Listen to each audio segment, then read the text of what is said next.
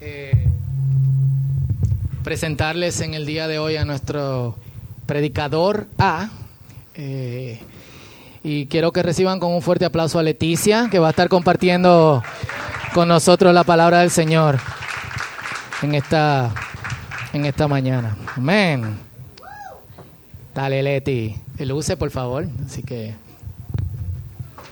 Leti está embarazada, entonces tenemos que subirla en un púlpito.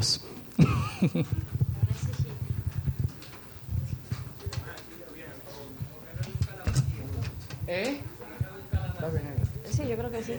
Eh, disculpen, estamos acomodándonos. Voy a sacar mi chivo.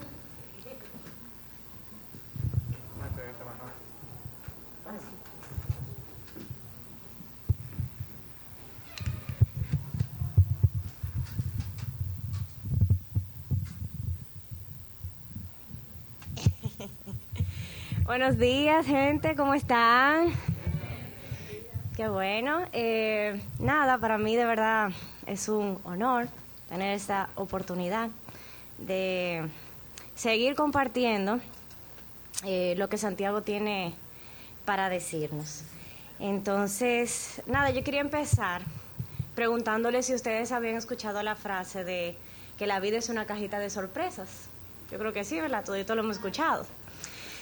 Pero, aunque todos conocemos lo frágil que puede ser nuestra vida, nosotros hacemos planes sin necesariamente tomar en cuenta esta realidad, o sea, que sabemos. ¿Me escuchan bien? Ok, esta...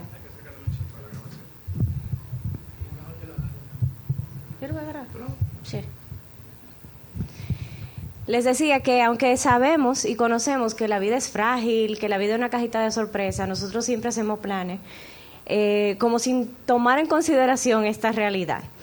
Eh, un día nosotros podemos estar sentados en la oficina, trabajando o desayunando en un centro comercial y lo más lejos que podemos tener en nuestra cabeza es que un avión se va a estrellar contra nosotros.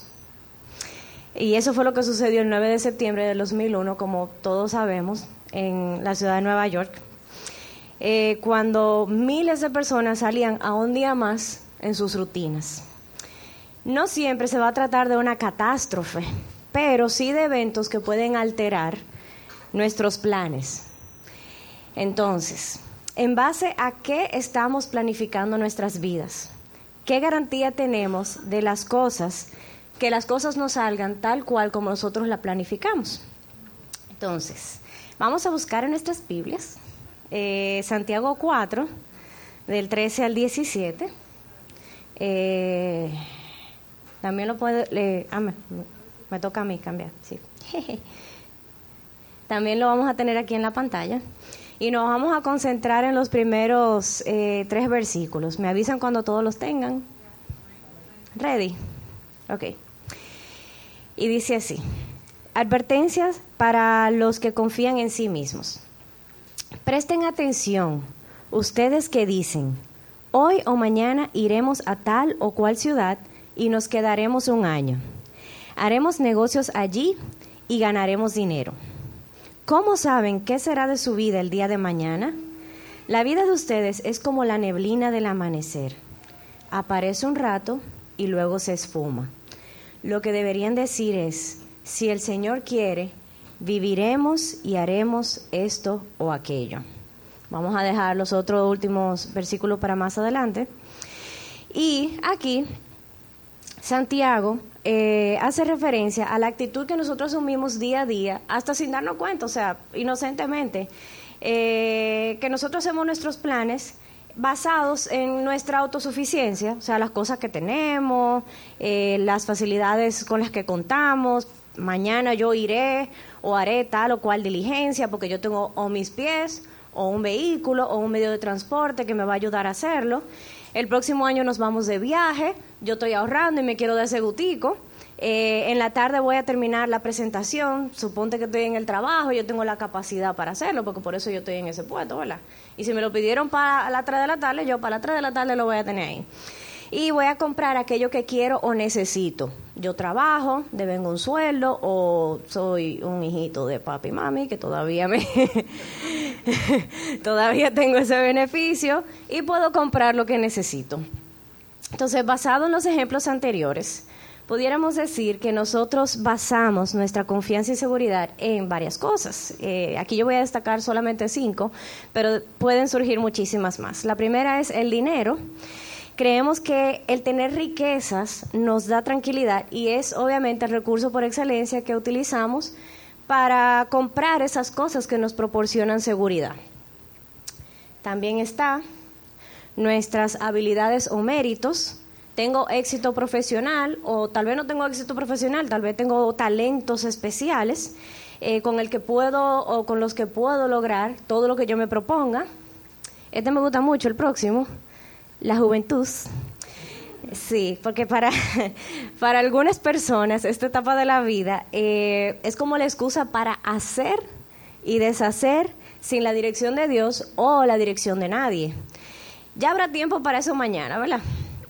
Y quiero hacer una nota importante y es que esta etapa no solamente se circunscribe a la edad de la persona, porque nosotros podemos vivir esta etapa todavía siendo adultos, siendo eh, un poquito más eh, viejitos. Es como una etapa mental. También eh, la salud que tenemos. Si hemos gozado de buena salud, no nos ha pasado nada crítico. Yo soy una persona que me ejercito, yo soy una persona que como saludable. No es que eso esté mal, eso está muy bien. De hecho, yo lo pienso hacer después de que... Bien. Pero eh, cuando son los casos que nosotros hemos disfrutado, digamos que de una buena salud, damos por sentado que siempre vamos a tener las condiciones físicas y mentales para hacer planes futuros y que se hagan realidad. Y por último, nuestra propia sabiduría. Ustedes ven esa foto que el tipo está como que, soy un bacano. yo lo tengo todo fríamente calculado. Si yo tengo dinero, si tengo los méritos, si tengo la salud, o sea, si tengo todos los recursos que yo necesito, ¿por qué yo no debería de hacer mis planes sin preocuparme? Entonces, yo quiero eh, referirme a, al testimonio de Carolina el domingo pasado, espero que lo recuerden, sobre la situación que ella afrontó en la etapa final de su embarazo, eh, que es un ejemplo perfecto que podemos eh, tomar cuando nos sentimos tan seguros por mucho tiempo. Ella decía que ella eh, tenía éxito profesional, que ella le iba bien en el trabajo, que estaba casada con la persona con la que tuvo novio en, su juventud. O sea, como que todo pintaba muy bien. Eh, y de repente, en esta situación de prueba, se, ella pudo realmente medir su, su dependencia y confianza en Dios decimos ser cristianos y creer en Dios, descansar en Él, pero en estos momentos es cuando realmente nos damos cuenta que no lo estamos.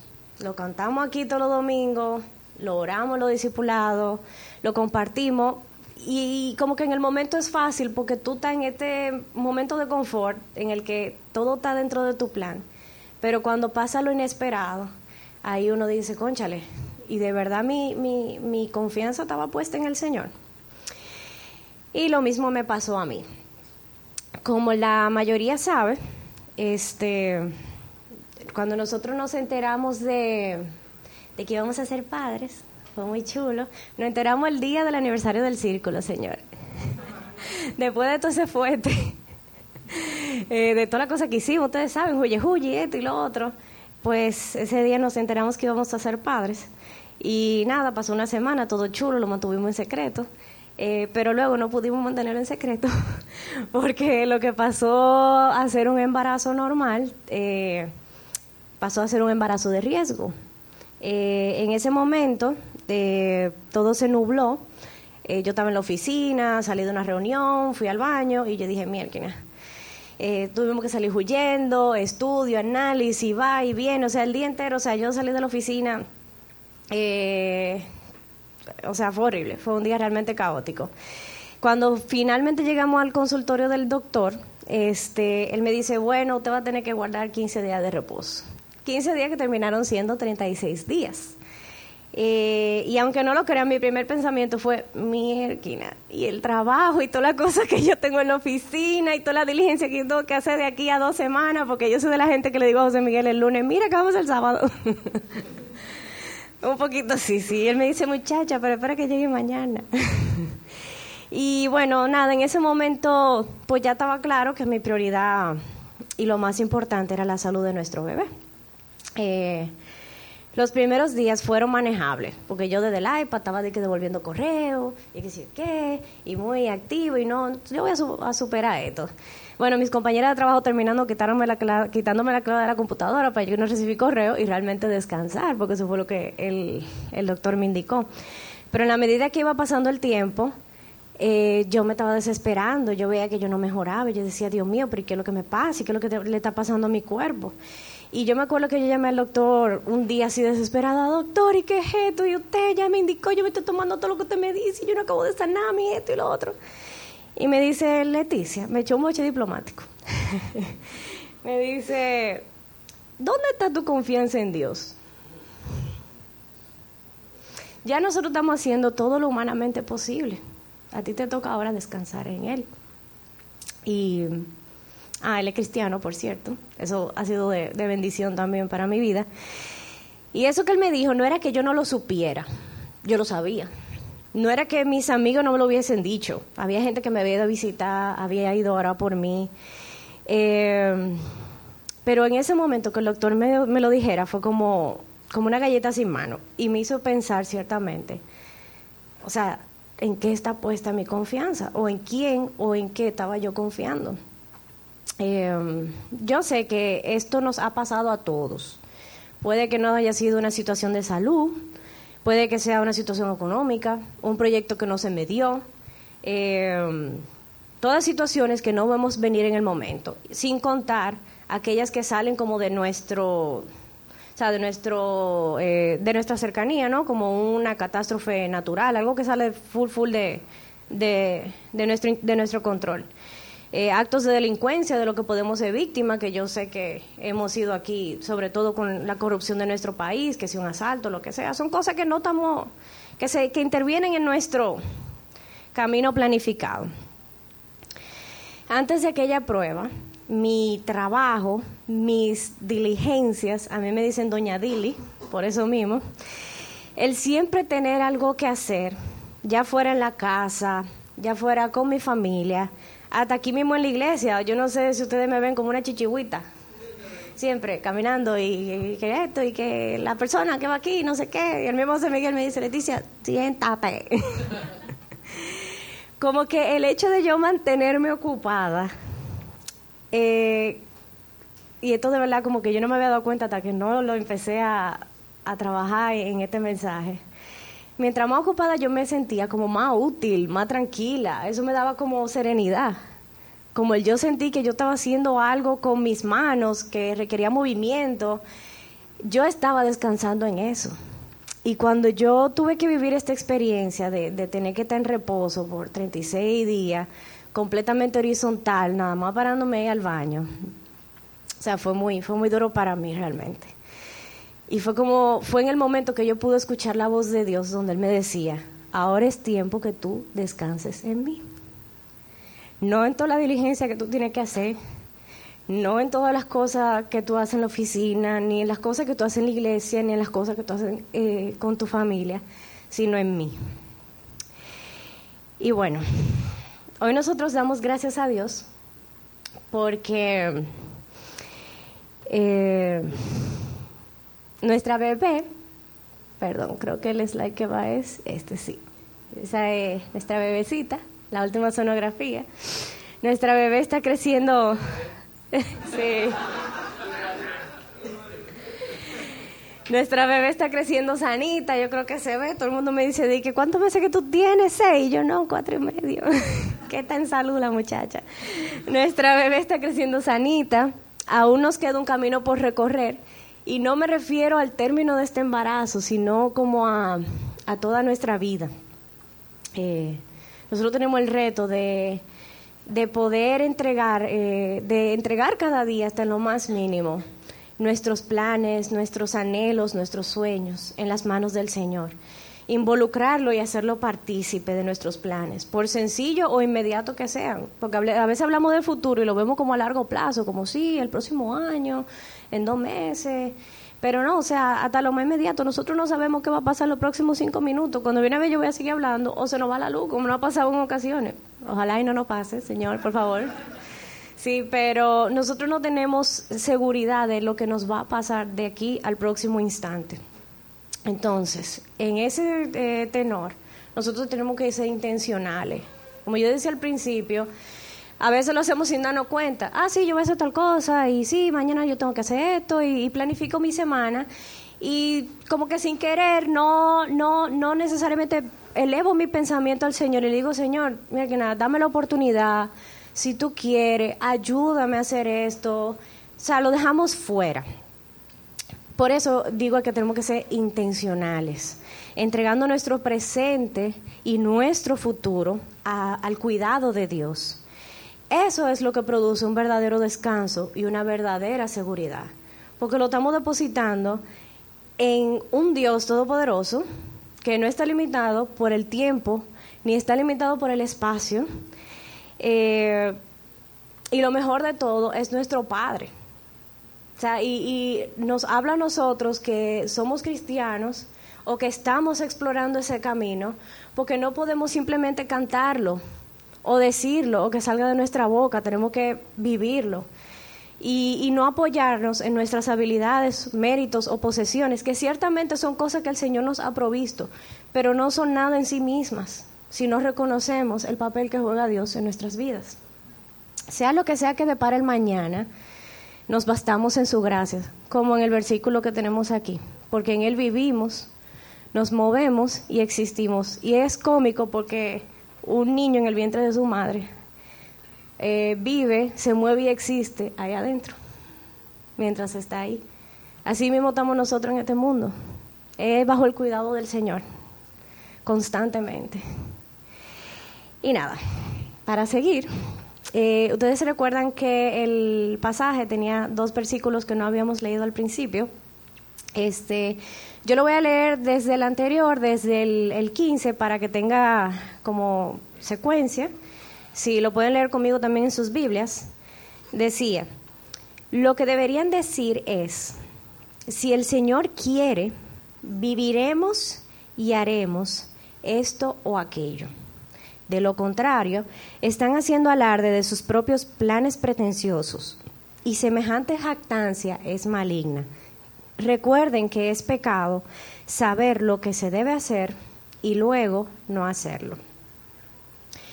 En continuación con lo que hemos visto hasta ahora, eh, cuando no tomamos en cuenta a Dios en nuestros planes, aunque sea inocentemente, eh, la realidad es que eso es pecado y hay que ponerle su nombre nos jactamos de nuestra propia seguridad, eh, cuando, o sea, cuando nos jactamos de nuestra propia seguridad, nosotros estamos siendo arrogantes y en consecuencia, pues entonces estamos pecando. El no incluir a Dios en las cosas que nosotros hacemos, pensamos, proyectamos, es pecado. Y para tener más claridad, eh, yo quería compartirles aquí la definición de lo que es jactancia o alarde más comúnmente utilizado. Y es la muestra excesiva de orgullo que hace una persona de lo que considera son sus virtudes o bienes propios, presunción. Tal vez nosotros diremos, no, yo no soy así, pero es que eso es lo que nosotros hacemos día a día, o sea, sí, yo, yo, claro que yo puedo hacer eso, yo soy profesional, o sea, yo soy publicista, ¿por qué no? O yo lo puedo hacer así de rápido, porque si el otro lo hace, porque yo no lo puedo hacer? O yo, claro, yo puedo hacer esa diligencia, yo tengo un vehículo. O sea, inconscientemente lo hacemos, alardeamos hasta nosotros mismos de las cosas que tenemos, de nuestras habilidades o nuestros méritos. También arrogancia es un defecto que se refiere al excesivo orgullo de una persona en relación consigo misma y que la lleva a creer o a exigir más privilegios de los que tienen derecho. Y nosotros como cristianos pecamos de eso. Nos pasan cosas que salen de nuestros planes o cosas, no sé, malas y decimos lo primero que pensamos, Señor, ¿por qué a mí? eh, yo no merezco esto, eh, si yo he hecho todo lo que tú me dices que yo haga. Y ahí es que perdemos la perspectiva y dejamos de creer y entender que no se trata de nosotros, sino que se trata de Dios y de su plan perfecto para con nosotros. Y así lo dice su palabra. Aquí les voy a compartir unos versículos eh, que, pues, si pueden leer conmigo, por favor. Dice Proverbios 19, 21, puedes hacer todos los planes que quieras, pero el propósito del Señor prevalecerá. También en Eclesiastés 6:12 tenemos, en la brevedad de nuestra vida sin sentido, ¿quién conoce cómo pasar mejor nuestros días? Nuestra vida es como una sombra. ¿Quién sabe lo que sucederá en este mundo después de la muerte? Yo creo que aquí ninguno sabemos eso, ¿verdad? No tenemos ese poder mágico todavía. Y por último, también en Eclesiastés 10:14, hablan y hablan sin parar. Nadie sabe a ciencia cierta qué es lo que va a suceder. Nadie puede predecir el futuro. Pecado no es solamente hacer lo malo, como decía el pasaje, sino también saber hacer lo bueno y no hacerlo si sabemos que toda nuestra existencia, que todo nuestro ser, que todo nuestro hacer dependen directamente de Dios y persistimos en la costumbre de hacer nuestros planes sin involucrarlo, estamos caminando por el sendero equivocado.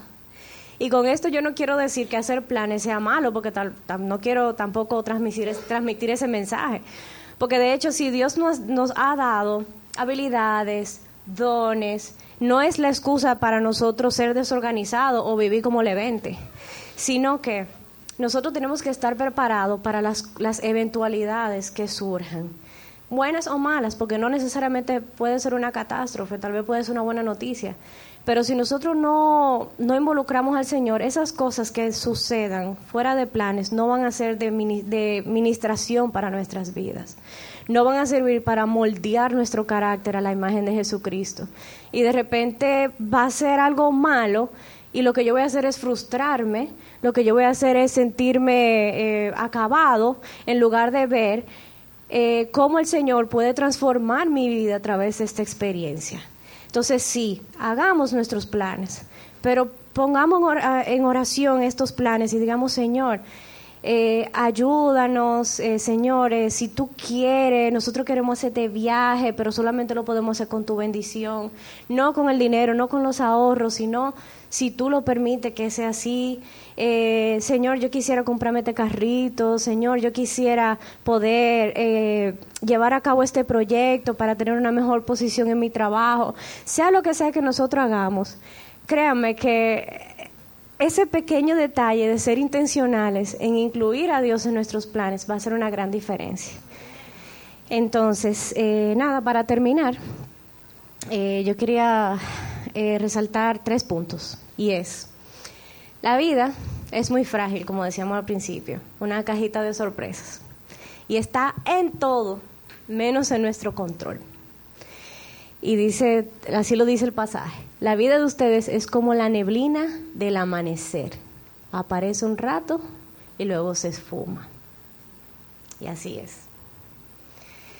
También entregarle nuestros planes a Dios, hasta aquellos que son insignificantes, por más insignificantes o sencillos que sean, nos da verdadera paz y verdadera seguridad.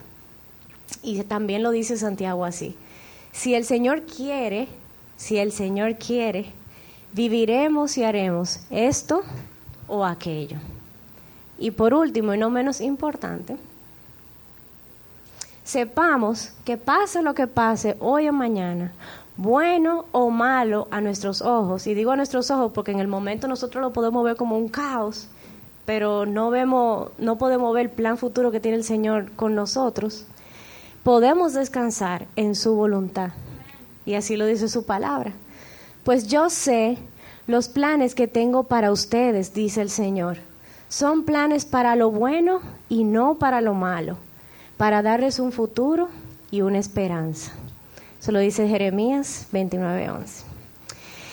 Y nada, antes de terminar, yo simplemente quería invitarlos como a que hagamos esta práctica de forma intencional, de entregar nuestros planes en oración al Señor. Y como decía Fausto al principio, o sea, orar no es un acto donde yo solemnemente me tengo que sentar, arrodillar, cerrar los ojos. O sea, elevar nuestro pensamiento a Dios cuando vamos de camino al trabajo, cuando estamos haciendo hasta la tontería más insignificante. O sea, como tener al Señor como nuestro mejor amigo, o sea, tenerlo ahí siempre. Eh, no veamos a Dios como algo incansable cuando Él se ha acercado hacia nosotros a través de su Hijo. Entonces, esa es mi invitación para ustedes. Y antes de terminar en oración, yo quería compartir un pequeño fragmento de una canción que me pareció como atinado con el, el mensaje de hoy.